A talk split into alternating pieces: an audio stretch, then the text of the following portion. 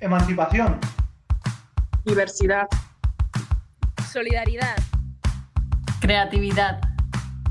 Libertad. Pedagogía. Hoy, en Pedagogía Rebeldes, nos encontramos con dos proyectos de educación emancipadora para la transformación social que utilizan el arte como herramienta, metodología y práctica. En concreto, el arte urbano construido en colectividad.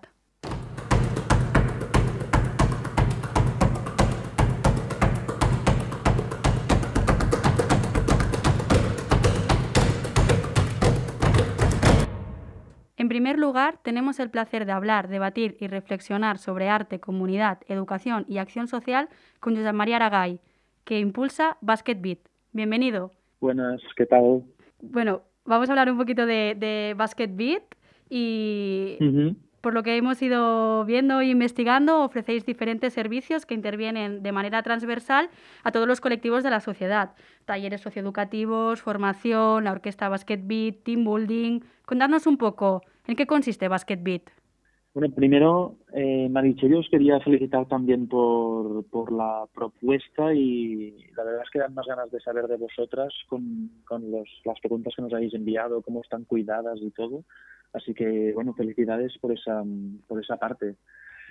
Eh, ¿En qué consiste Basket Beat? Pues la verdad es que cada vez en, más cosas o, cada vez cogemos más formas, pero el, fondo sí que, eh, o al menos para mí, porque también ahora somos ocho personas, así que ya es mucho más de lo que es para mí, ¿no? Pero al menos para mí el fondo está eh, cada vez más claro, más consolidado, ¿no? Y para definirlo así, lo, más concretamente que, me sale se trata de, de confrontar, eh, de complementar eh, el sistema, ¿no? el capitalismo, las instituciones, la escuela, la prisión, la plaza, con otras formas de relaciones o, con la idea de, de, de, hacer posible precisamente otras relaciones y otras posibilidades. ¿no? Se trata de, de, un, como un, viaje o surfear o un equilibrio así con, con mucha tensión entre, entre proponer eh, como educadoras y por lo tanto movilizar, pero también a la vez identificar y, reconocer ¿no? ese, ese, ese, espacio difícil entre, entre, entre estas dos energías. De, esto es como lo más poético porque cada vez eh, nos cuesta más de, hacer la definición convencional, pero una definición más convencional sería que generamos o acompañamos procesos educativos, sociales, comunitarios y políticos a través de hacer música en grupo y con pelotas de baloncesto, con el objetivo de, fomentar el encuentro entre personas, de promover el pensamiento crítico y evidentemente también interpelar, eh, cuestionar las instituciones también. Muy bien, bueno, la verdad es que lo que tú dices, ¿no? La, la, realidad cada vez es más compleja y por lo tanto las definiciones para confrontarla también cada vez, cada vez son mucho más complejas, ¿no? Eh, has hablado de, de, de, muchos colectivos, ¿no? De, de ocupar plazas, prisiones. ¿Con qué colectivos trabajáis?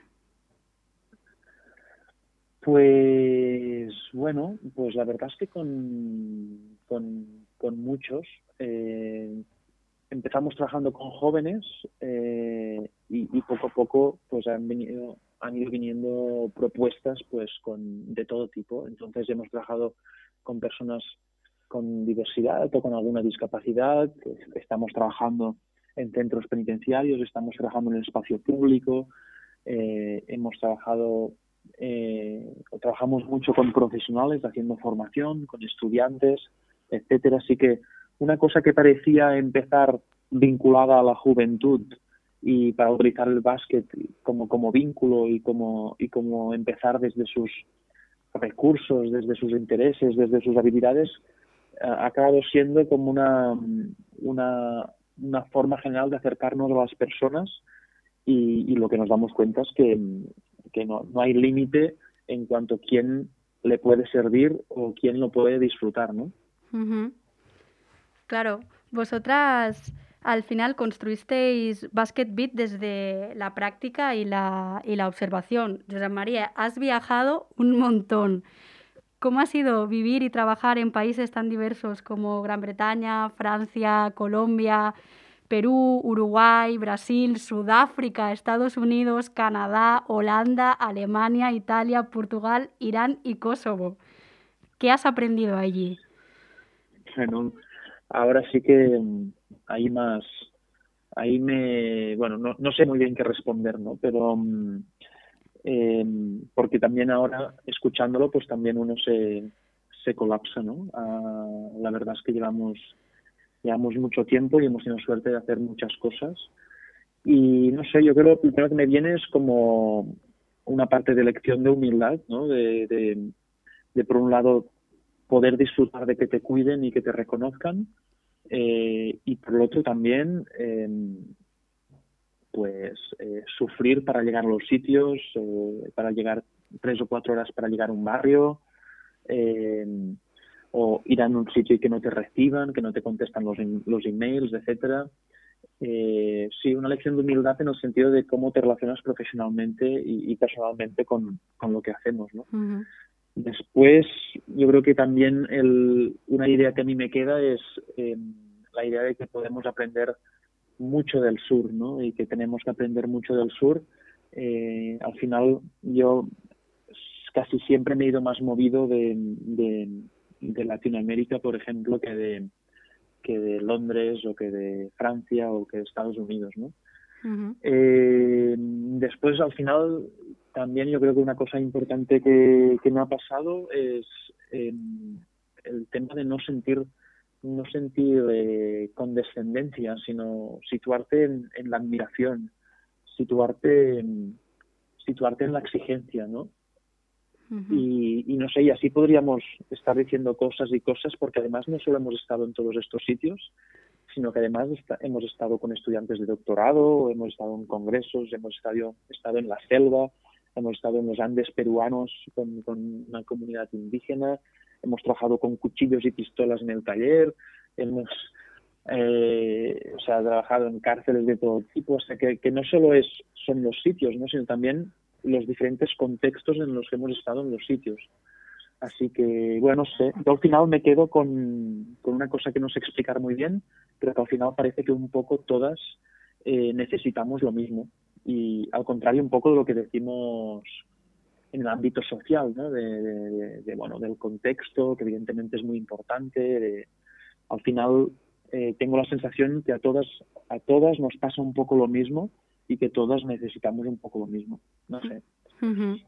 me, quedo también con esta parte que dices que tenemos que aprender mucho de los sures, ¿no? Una cosa que siempre nos han quitado o nos han querido negar desde, desde los conocimientos eurocéntricos que nos marcan desde, desde la escuela, ¿no? Toda, toda esta corriente ahora de mm. colonial, de que el suma casway, el buen vivir, todas estas maneras de vivir y de ver la vida que, que nos ayudarían mucho a entender la vida como realmente la, la debemos vivir, ¿no?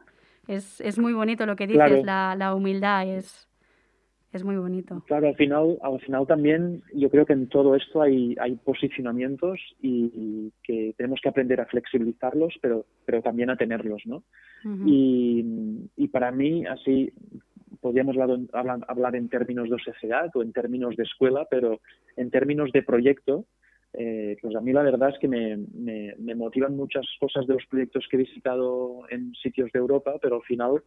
Eh, son ciertos activismos y ciertas resistencias eh, que he visto en, en, Sudáfrica o he visto en Latinoamérica, ¿no? donde los proyectos cuando se quieren hacer se hacen. Y, y, bueno, aquí parece que cada vez estamos más eh, institucionalizadas ¿no? y, y por lo mm. tanto, de alguna manera, también cada vez más despolitizadas. ¿eh?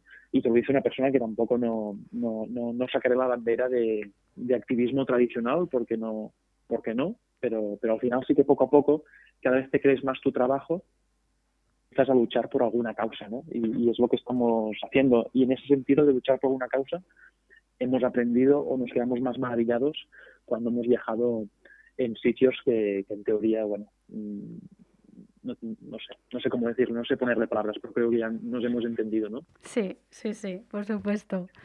Vamos ahora también con, la, la, metodología que habéis creado desde Basket Beat. Habéis creado una metodología propia. ¿Nos puedes explicar en qué se basa?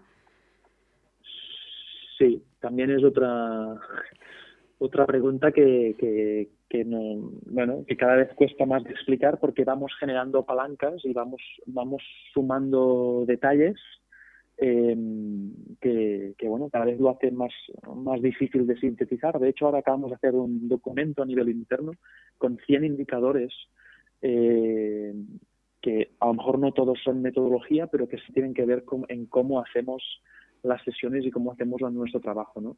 Así, en general, de forma como muy sencilla, básicamente organizamos un conjunto de, ideas, de recursos, de teorías, de preguntas, de ejercicios alrededor de la pelota, el curso y el grupo, que orientadas por las teorías sistémicas, las pedagogías críticas, las pedagogías feministas, la antipedagogía, las pedagogías coloniales, ¿no? enmarcamos en el proceso de acompañamiento.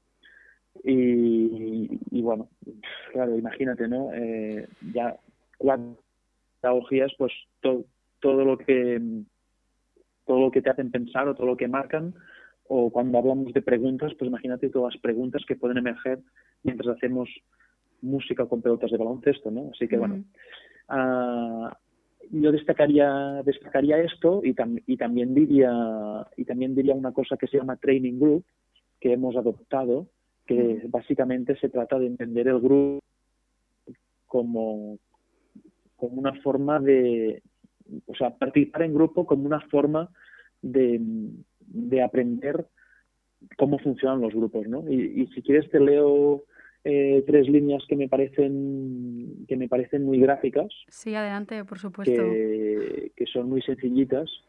A ver si, mira, las tenía aquí seleccionadas y las he aquí.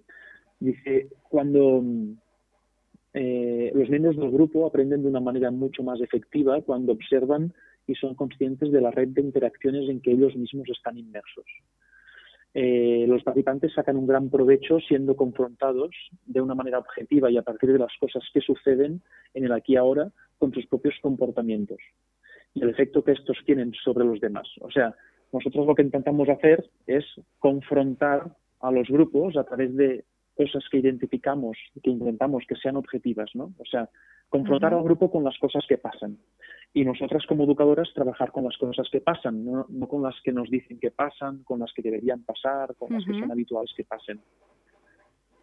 Ostras, es, es muy interesante, ¿no? Y, y, lo mismo, igual de igual de, de, de complejo. Y no sé si, si lo acabo de entender bien, pero creo que no la, la, la parte de, de, la evaluación y reformulación y, y, de estar al día para, para educar de, de una forma que, que, llegue e impacte con las personas con las que trabajáis, pues es, es cada vez más, más, más complicado también para que, para que esta sea sea eh, efectiva, aunque no sea la, la, mejor palabra para definirlo, ¿no? Sea trascendental, integral para, para estas personas. Mm. Bueno, mm, yo, o sea, yo creo que cada vez es más complejo porque cada vez estamos incorporando más cosas a tener en cuenta. eh, por ejemplo, antes nos bastaba con Freire, ¿no? Eh, antes nos bastaba con las pedagogías críticas, nos bastaba con, eh, con la pedagogía de la emancipación, con esto era suficiente, ¿no? Pero, pero pues ahora cuando lees autores de antipedagogía, pues, eh, pues bueno, em, empiezas a, em, empiezas a hacerte preguntas que van, que van más allá y que rompen un poco todas las estructuras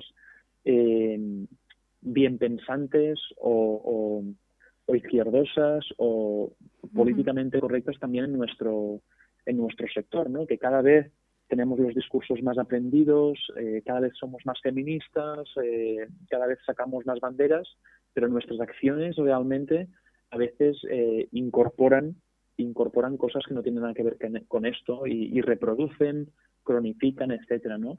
Así que más que no sé, para nosotros lo que cada vez es más complejo porque cada vez tenemos más experiencias eh, y cada vez tenemos más eh, referencias y cada vez más escribimos sobre lo que hacemos, ¿no? Entonces, antes teníamos en cuenta, pues, 10 palancas y ahora tenemos en cuenta 100, ¿no? Entonces, en ese sentido se hace complejo, ¿no? Pero al final eh, yo creo que no, que no, que no es tan difícil.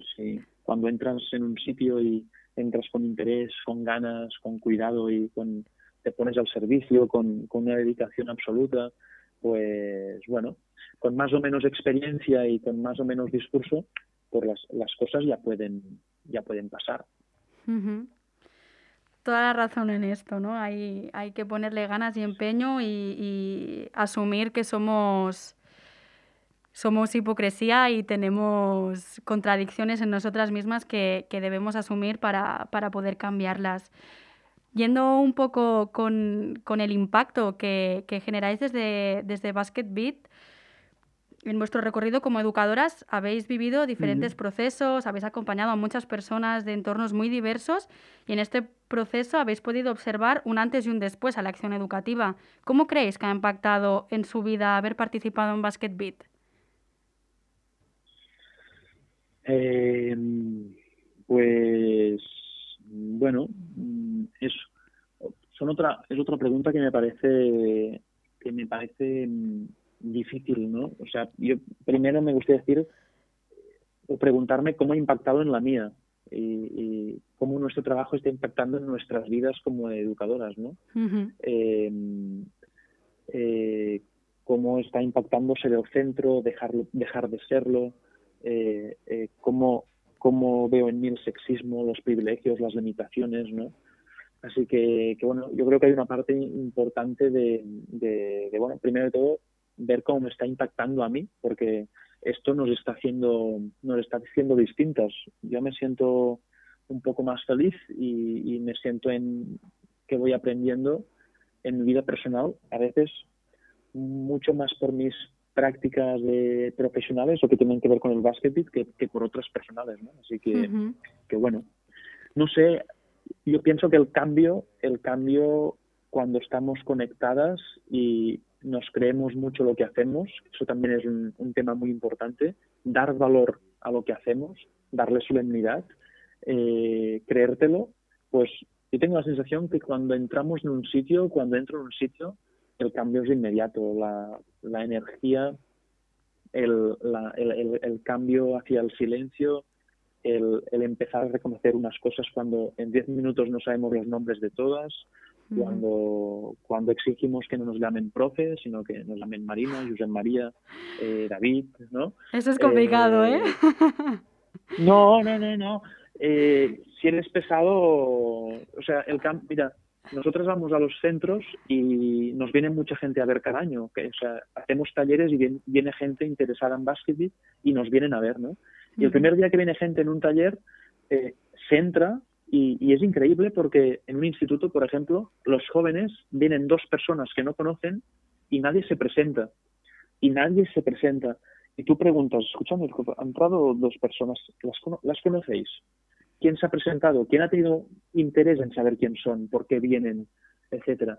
Y al día siguiente, una vez has hecho esta pregunta, al día siguiente que vienen otras dos personas, uh -huh. pues ya hay seis personas que preguntan, que se acercan.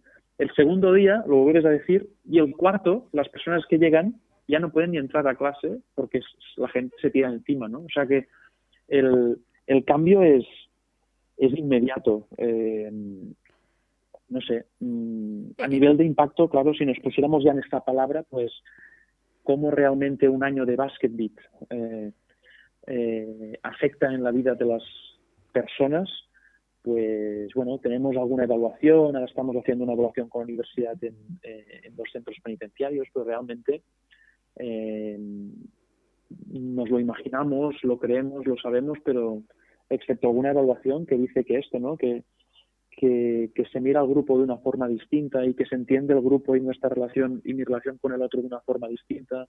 Bueno, excepto, excepto esto, la, verdad es que no sé muy bien qué decirte, porque no, no, no, tenemos estudios de impacto de estos después de tres años, después de cinco años. ¿no?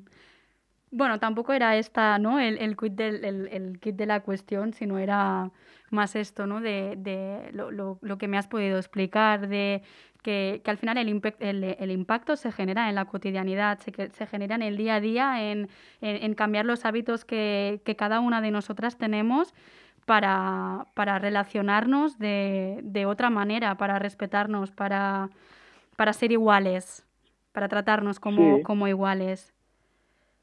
Sí, o pensar que sí, que, que, las diferencias entre nosotras no son tan grandes como para sentirnos distintos o con más poderes, ¿no? O sea que en ese sentido, sí. Sí, sí. Y, y también para nosotras, eh, yo creo que es lo que rápidamente impregna y la gente se lleva es empezar a ver otras cosas. O sea, eh, a nosotros nos dicen es que veis muchas cosas que nosotras no vemos y, bueno, no, no, es que vemos cosas que la gente no ve, sino es que miramos a sitios donde la gente parece ser que le damos poca importancia. Y entonces con las personas con las que acompañamos o trabajamos, pues poco a poco empiezan a ver otras cosas, pero no solo de sus emociones, sino de lo que pasa a su alrededor, ¿no? Eh, y eso la verdad es que también es bastante también es bastante gráfico, rápido y potente. Y después específicamente, por ejemplo, en centros penitenciarios, o sea, no hay proceso en un centro penitenciario donde la gente, eh, al cabo de al cabo de dos, tres días, cuatro días, cinco días, o sea, no hace falta mucho, ¿eh? te dicen, hostia, aquí me siento libre. Pero bueno, tiene que ver con la, la metodología, ¿no? Entre ese, ese equilibrio que te decía al principio entre entre, entre identificar y reconocer el otro, pero también proponer y movilizar. ¿no? Nosotros lo llamamos este espacio caórbico, que tiene unas consignas, que tiene unas estructuras, pero también tiene mucha libertad. Entonces, tú llegar a un centro penitenciario y que el cuarto día una, una chica te diga, hostia, aquí me siento libre, bueno, pues ya, eh, te vas tranquilo a casa, ¿no? Sí, no Entre comillas, ¿eh? porque siempre estamos un poco enfadados. bueno, pero en verdad es, es quizás la cosa más bonita que te pueda decir, ¿no? Que a alguien que está encerrada en, en una prisión te pueda decir que se siente libre a, cuando, cuando la acompañas en este proceso educativo, ¿no? Claro, es, sí, sí. Es muy bonito, muy, muy potente. Bueno, está siendo un placer hablar con, contigo, pero sí que iremos ya para la, para la última pregunta. Esa pregunta que, les, que le estamos haciendo a todas nuestras entrevistadas que la enmarcamos así, ¿no? Transformar la realidad, como tú bien ya nos has explicado, es muy complejo, pero haciendo otra educación que nos dé alas, que nos libere y empodere, como lo hacéis vosotras, es posible. Como la educación, mm. a través del arte, nos ayuda a construir un mundo más justo. Pues pues esto también tiene, también tiene tela, ¿eh? no son preguntas fáciles, ¿eh? Por lo que veo. No, no, tendríamos aquí un, un o sea, yo creo que daría para un par de podcasts cada una de la, cada una de las preguntas.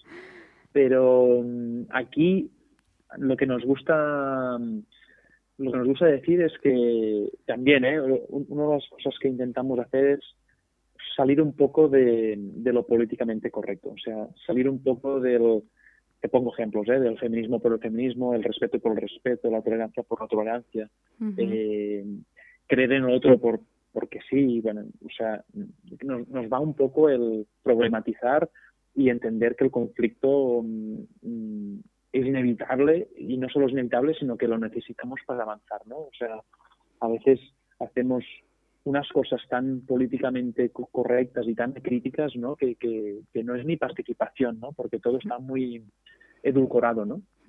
Entonces, aquí para nosotros es decir, es importante decir que el arte no es transformador, que en, un momento donde el arte está de moda para, para, para usar, o sea, la instrumentalización del arte está de moda eh, para trabajar con colectivos, ¿no? Eh, de estos que el sistema llama con menos oportunidades o, o vulnerables, pues nosotros, para nosotros es importante repetir que el arte en sí mismo no es transformador.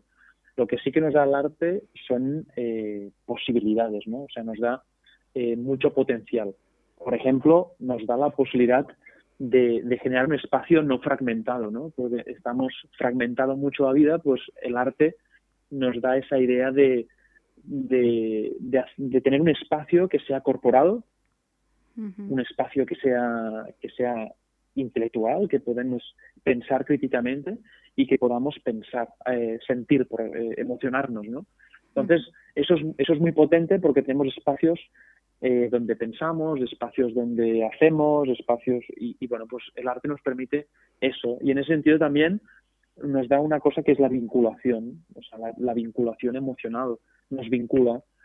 Y, y finalmente, bueno, es que hay, hay muchas cosas, ¿no? Pero, pero nos da también esta, esta idea de ciencia ficción, esta idea de, de metáfora, esta idea de, de, construir lo que queramos. O sea, en, en, ese espacio podemos construir lo que queramos porque todas las posibilidades o muchas posibilidades en muchos momentos son posibles, ¿no?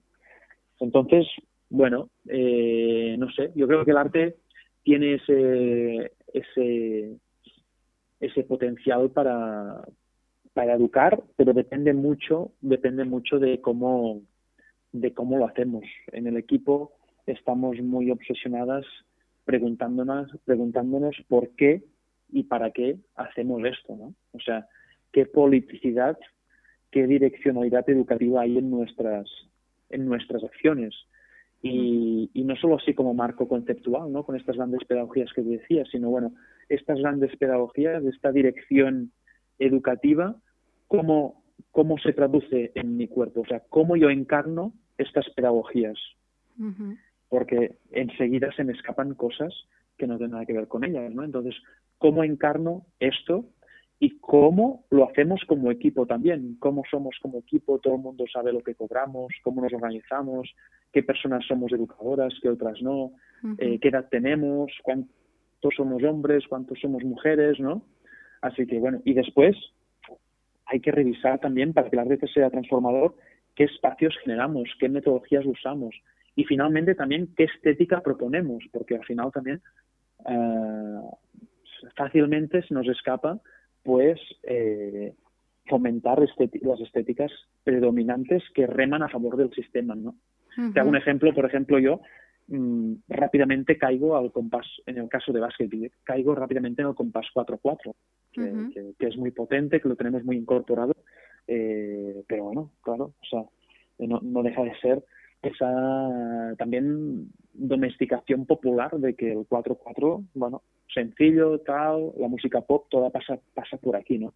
Es un ejemplo, ¿eh? No, supongo que es más complejo que esto, pero, pero bueno, que en definitiva que, que el arte no, nos da mucho potencial, nos da muchas posibilidades, pero que no es automático. Trabajar con el arte no, no es una pedagogía rebelde en sí, ¿no? Muy interesante, la verdad es que por mí pasaríamos horas hablando. Como, como tú bien decías, son preguntas difíciles de, de contestar cuando se, cada vez incorporamos más, más teoría, más, más prácticas, más pedagogías que, que nos cuestionan lo, lo que realmente hacemos pero, pero bueno, la verdad que, muchas gracias por al principio reconocernos el, trabajo que, le hemos dedicado a, estas preguntas y, muchas gracias, la verdad, a, a ti, María, y a, todo el equipo para, por, hacer lo que, lo que hacéis. Es, muy bonito y, y muy potente. Muchas gracias, muchas gracias. Cuando queráis, Marichelle, os esperamos aquí. La verdad es que estamos pasando un momento con la organización del festival que ya hemos hablado así informalmente que estamos haciendo y, cómo, cómo estamos siendo un grupo de, de 8 o 10 personas que estamos avanzando, eh, o sea, juntos, avanzando y aprendiendo con esto, siendo una cosa realmente muy exigente y, muy alucinante. Estamos muy contentos, así que bueno, cuando queráis, eh, os esperamos aquí en, en Barcelona o, o, donde sea, vaya. Muchas gracias, de verdad. Seguramente que el FAC no nos lo perdemos. Merci. Adiós.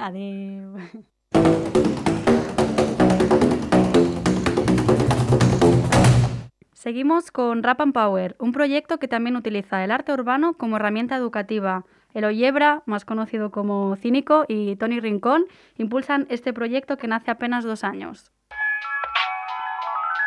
Vivimos en un mundo en el que todo está al revés, pero lamentablemente eso no lo ves.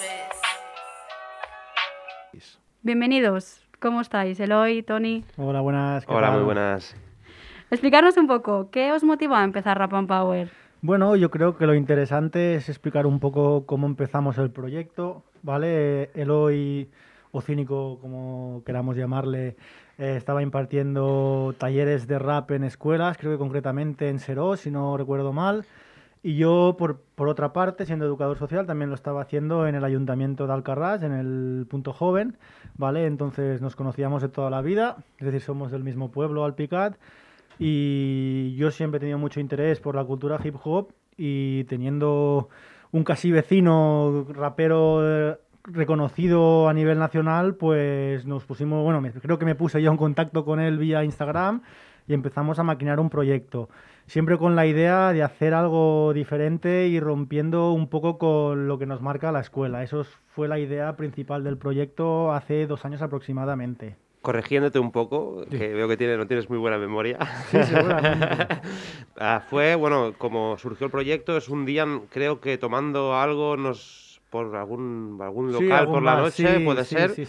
Y, y, bueno, empezamos a hablar sobre eso y, y que estaría Tienes me, razón. me dijiste que tú eras educador social, que yo estaba interesado en llevarlo pues un poco más serio y entonces a, través de sí nos pusimos en contacto por Instagram y empezamos a trabajar en el proyecto.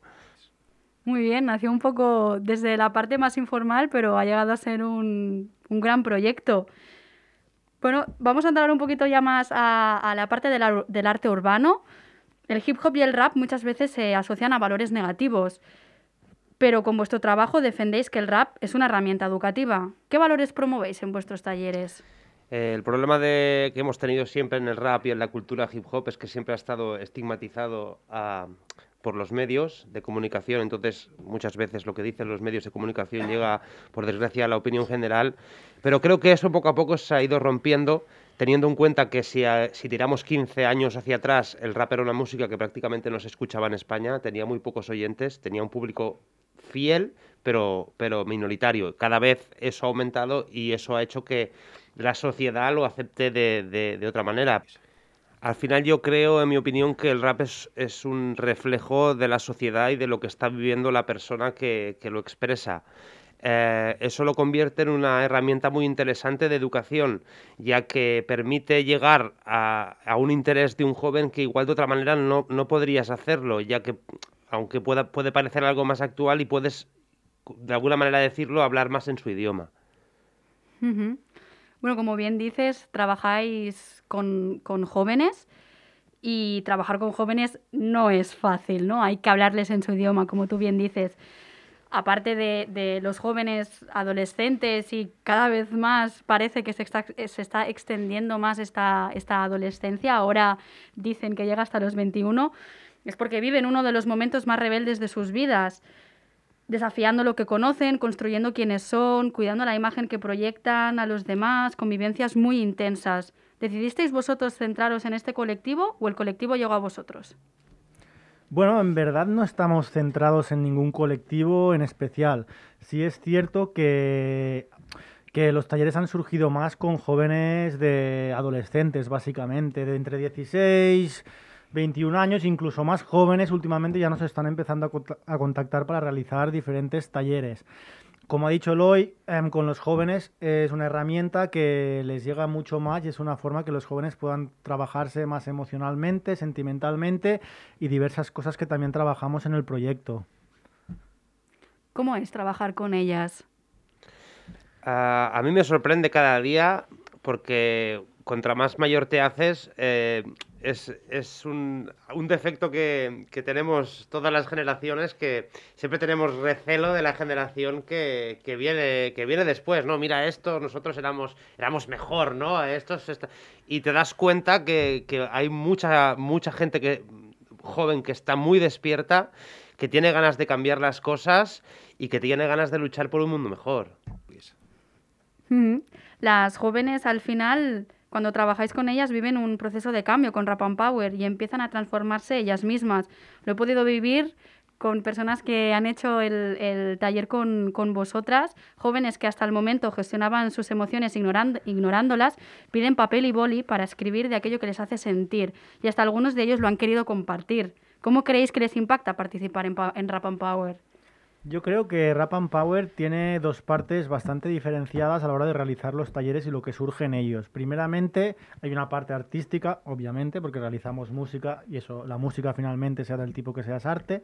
Y la otra parte es todo el tipo de competencias, habilidades sociales, se le puede llamar de muchas formas, creo que se le llama ahora, que se pueden trabajar en ellas. Em, nosotros creemos que se trabajan muchas habilidades, pero es que yo creo que aún nos quedan muchas que ni sabemos de las que se pueden llegar a trabajar. Por ejemplo, la comunicación, la tanto verbal como no verbal. La verbal, a la hora de escribir, a la hora de hablar, siempre cantan los chicos, por ejemplo, delante cuando tienen su trozo escrito. Eso es una forma de expresar lo que sienten y de comunicarlo. La no verbal, a la hora de hacer los videoclips, por ejemplo, es decir, se tienen que mover, cómo lo hacemos, cómo no. También pensamiento crítico, evidentemente, no entender el rap como una arma siempre suena un poco agresivo, una herramienta de, expresar libremente lo que los chicos sienten, también porque no una forma de terapia a la hora de expresar sus sentimientos y emociones, es decir, en algunos talleres algún chico, creo que en el primero que realizamos nos llegó a decir más o menos que, bueno, más o menos no, llegó a decir que era homosexual, uno de los chicos. Em, claro, y te digo, es que nos quedan muchas por descubrir, seguramente. Al final, Rap and Power es un proyecto que hemos salido de la práctica. Sí que es cierto que hay que sentarse y teorizar todo un poco más, pero ya te digo, a nivel práctico lo que está saliendo realmente es muy positivo. Hacen un proceso de, de autodescubrimiento con Rap and Power.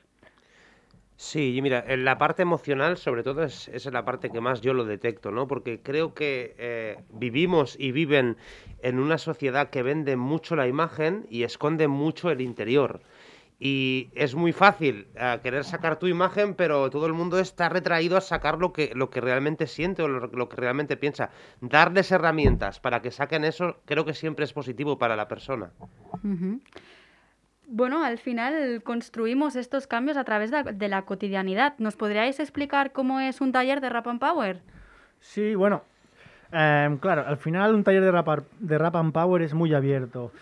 Tenemos unos objetivos principales, pero que al final no acaban siendo objetivos. Por ejemplo, un objetivo principal, explicamos un taller largo, ¿vale? Un objetivo principal, por ejemplo, en un taller largo es videoclip y canción artísticamente. Luego el grupo puede ir bien, puede ir mal. Sinceramente, hasta el momento, todos los grupos que hemos hecho hemos llegado a cumplir esos objetivos, pero si algún día no se llega a esos objetivos, no hay ningún problema. Lo importante es lo que llegamos a trabajar en él, e, él y, lo que, y lo que sacan los chicos en los talleres. Exacto, es darles una finalidad, ¿no? El, vas a grabar un videoclip, vas a hacer una canción para trabajar ese camino y es donde ahí entramos, donde entra Tony, donde entro yo. En la, en la creación artística es, es, lo que hablábamos, es muy bonito ver cómo, cómo se sienten artistas, aunque sea por un día, ¿no? De, de entrar en un mini estudio, de verles los nervios, ¿no? De, uh, de, delante del micrófono, tranquilo, que, que puedes grabar todas las veces que haga falta, ¿no? Y después el videoclip, ves que les empodera. Y otra parte, bueno, un poco explicando un poco el contenido de los talleres, siempre hay una primera parte histórica que creo que igual nosotros no le damos la importancia, tan importancia en la parte del taller, que sí que se la damos, no, no me estoy explicando muy bien en este sentido, pero em, es súper importante explicar desde dónde nace la cultura hip hop. Al final sale de una cultura muy marginal que les dio un altavoz muy grande, a, en este caso especialmente a la gente de Estados Unidos, donde empezó. También hay una parte después que dedicamos más al tema emociones y sentimientos que eso básicamente al final serán con dinámicas de escritura, escuchando canciones, dando referentes, y luego hay la, la parte final de escritura de canción y lo que explica luego, y toda la parte artística de grabación y videoclip, que es lo que dice que les empodera. Es una pasada ver a los chicos delante de los micros, cambian. Para mí es, es muy importante explicar esta historia del hip hop porque yo soy un amante del hip hop, de la cultura, desde hace muchos años y noto que se está perdiendo porque cuando les preguntas yo me, yo me sorprendía, pensaba que lo, iban a saber más, ¿no? ¿Dónde crees que nace el rap, no? Y sí que alguno te dice Estados Unidos, ¿no? Pero es una imagen muy difusa. Han pasado ya unos años y, como que esa, ese concepto de cultura se está perdiendo, porque yo creo que la música rap ha crecido mucho, pero lo que es la cultura hip hop se ha empobrecido. Porque al final eh, el, el hip hop nació para hacer frente y alejado del capitalismo, pero al final el mainstream se lo come todo y la cultura hip hop no ha sido una excepción. Por eso para mí explicarle a las nuevas generaciones de dónde sale, quién son sus referentes, por qué y cuándo es súper importante. Bueno, y en verdad los chicos alucinan bastante el hay artistas que conocen de la antigüedad, normalmente Tupac, sale, Snoop Dogg, alguno de esos, y justito, la verdad, pero alucinan al ver que salen de ambientes realmente marginales que el Estado los estaba machacando simplemente por el color de piel que tenían. Y esto al final es muy importante en, lo que hablábamos, ¿no? En una edad tan crítica en la que sientes que nadie te entiende y, nadie te valora. Vivirlo de esta, explicar esta historia debe ser a la vez empoderante, ¿no? Qué, qué, importante es, es el proceso. Pero bueno, como sabemos, la práctica educativa es un aprendizaje mutuo. ¿Vosotros qué habéis aprendido de las jóvenes que han participado y participan en Rap and Power? Pues la verdad que en cada taller aprendemos un montón de cosas y también a conocernos por dentro. Yo tengo un recuerdo muy bonito en uno de los primeros talleres que hicimos de la Asociación de Niños con Cáncer.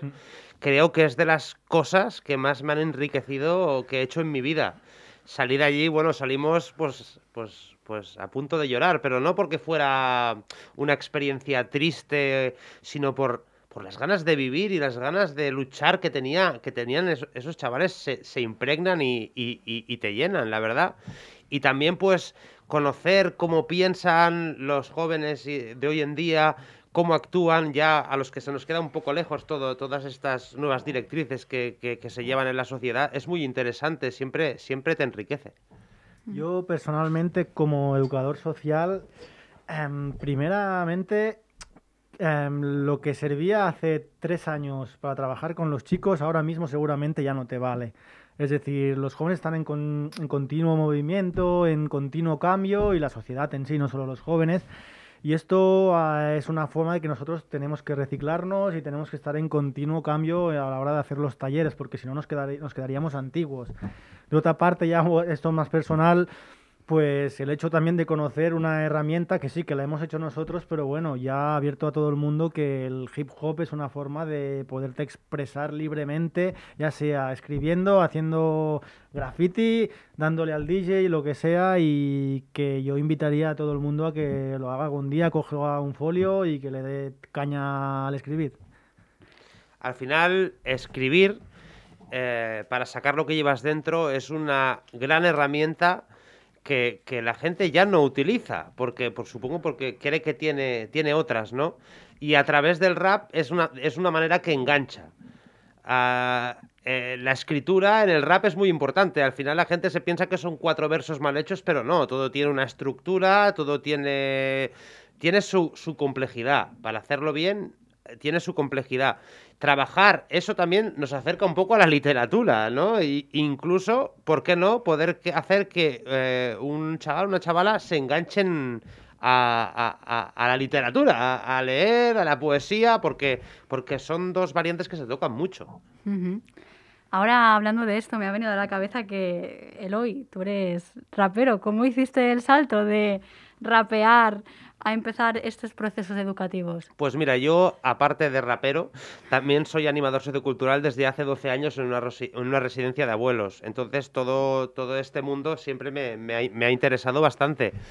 Y siempre tuve, el, desde hace ya varios, 10 años, que tenía en la cabeza que el rap podía ser una, una gran herramienta para, para trabajar con, con los jóvenes.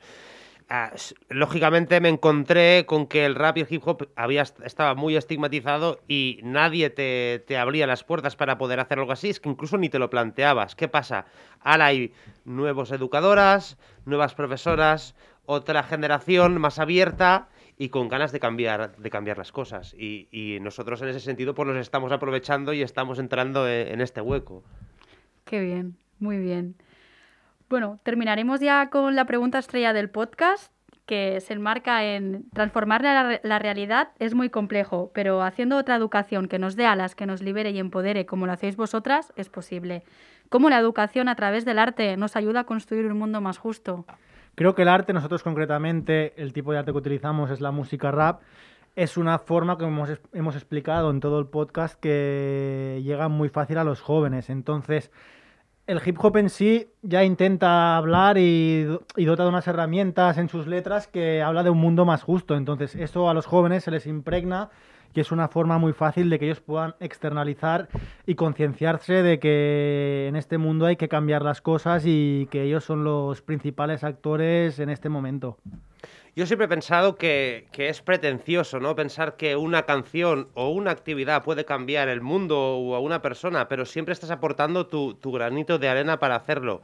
A mí me gusta hablar con ejemplos. El último taller que hicimos con, los chavales de, sexto, me parece que era, ¿no? Eran... Sí, en Balaguer.